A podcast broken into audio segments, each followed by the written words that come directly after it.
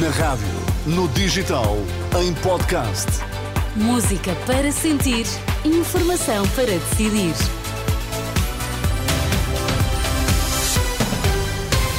É tempo de notícias na Renascença. Miguel, boa tarde. O que há a destacar? Olá, boa tarde. Agravam-se dificuldades nos serviços hospitalares. A partir de hoje são 35 as urgências que passam a funcionar com limitações.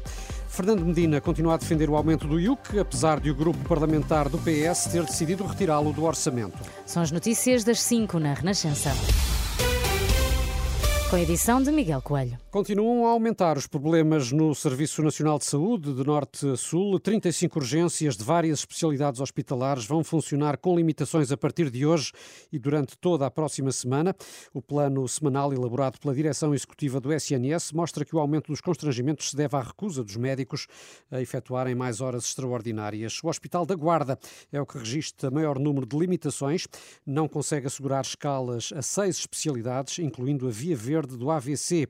De acordo com o comunicado da direção executiva do SNS, face a estes constrangimentos, os hospitais podem adiar as cirurgias programadas e o INEM pode encaminhar os doentes menos graves diretamente para as unidades de cuidados de saúde primários.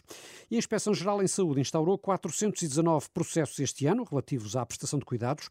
De acordo com números revelados esta tarde, a maioria dos processos ocorreu em centros hospitalares e diz respeito a pedidos de esclarecimento. Até outubro foram ainda colocados nove processos disciplinares e 58 de inspeção. Fernando Medina continua a defender o aumento do imposto único de circulação, apesar de o grupo parlamentar socialista ter decidido retirá-lo do orçamento do Estado para o próximo ano.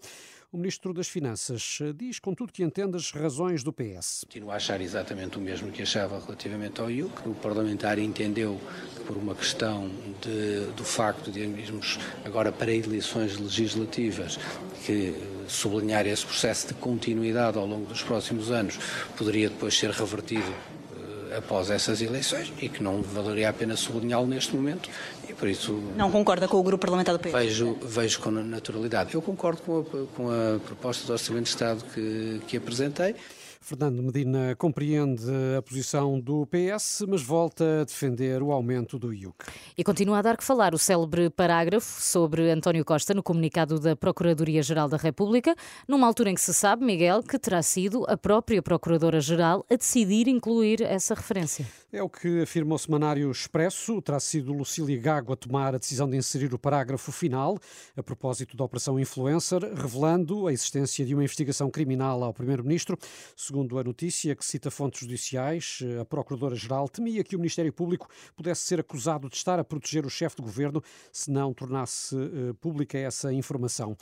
Um receio que uh, tem fundamento, na opinião do advogado Francisco Teixeira da Mota, em declarações ao programa Em Nome da Lei, Teixeira da Mota diz que Lucília Gago não tinha outra solução senão anunciar que havia um inquérito aberto no Supremo Tribunal para investigar o Primeiro-Ministro. Não era possível não ter feito uma referência a isso, não daqueles termos porque depois seria acusado de que anda a esconder e a proteger o Primeiro-Ministro quando já tinha enviado uma participação para, para o Supremo. E, estava no Supremo. e havia de haver uma fuga do Supremo a dizer, já cá está. Era isso que eu ia dizer. Já o Ministério Público sabe que há sempre uma fuga, portanto antecipou-se. Exatamente. E, e, e devia... Tanto que sabe que havia uma fuga, que agora já se diz que não entregou à Judiciária e entregou à PSP. Dizem isso. Devia... Dizem isso. Outro convidado do programa é o também advogado Rui Patrício. Considera que a Procuradora-Geral da República deve uma explicação ao país sobre o processo judicial que levou à admissão do Primeiro-Ministro e à convocação de eleições antecipadas. Rui Patrício admite que a questão não é fácil, mas entende que Lucília Gago não deveria ficar em silêncio perante tudo o que aconteceu. É devido ao país uma explicação?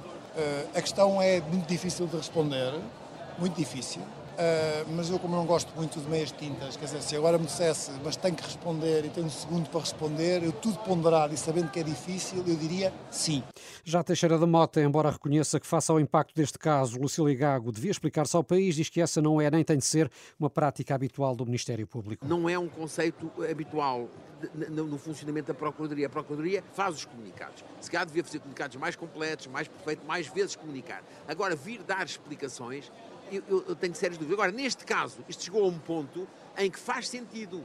Em que faz sentido. Uhum. E dentro dessa lógica de, uh, dentro do dever, dever ser, ser ou dever ser, acho que, que devia, devia não, não em, em, resposta a esta excitação toda, mas com uma ponderação concreta do que queria dizer mais duas ou três coisas, porque, dado isto, porque é evidente que não previam e a acontecer o que aconteceu. Os advogados Francisco Teixeira da Mota e Rui Patrício são os convidados da edição desta semana do Em Nome da Lei, gravado a partir do local onde decorreu a Web Summit, em Lisboa. O programa da jornalista Marina Pimentel é transmitido na Renascença amanhã ao meio-dia. A Polícia Judiciária deteve em Leiria um homem de 41 anos suspeito do crime de burla qualificada através do WhatsApp, conhecida como Olá Pai, Olá Mãe. O cidadão estrangeiro foi detido em flagrante, foram ainda apreendidos milhares de cartões de telemóvel. Em conferência de imprensa, o diretor do Departamento de Investigação Criminal da Judiciária de Leiria diz que o caso vai ser investigado pela Europol. Não tenho dúvidas que isto tem ramificações internacionais.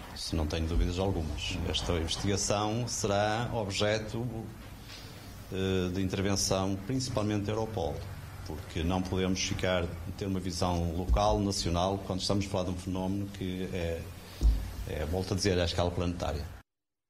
O responsável pelo Departamento de Investigação Criminal da Polícia Judiciária de eh, Leiria. Vai ser recebida pelo Papa Francisco uma delegação da Jornada Mundial da Juventude de Lisboa, encontro agendado para o próximo dia 30, no Palácio Apostólico, em Roma.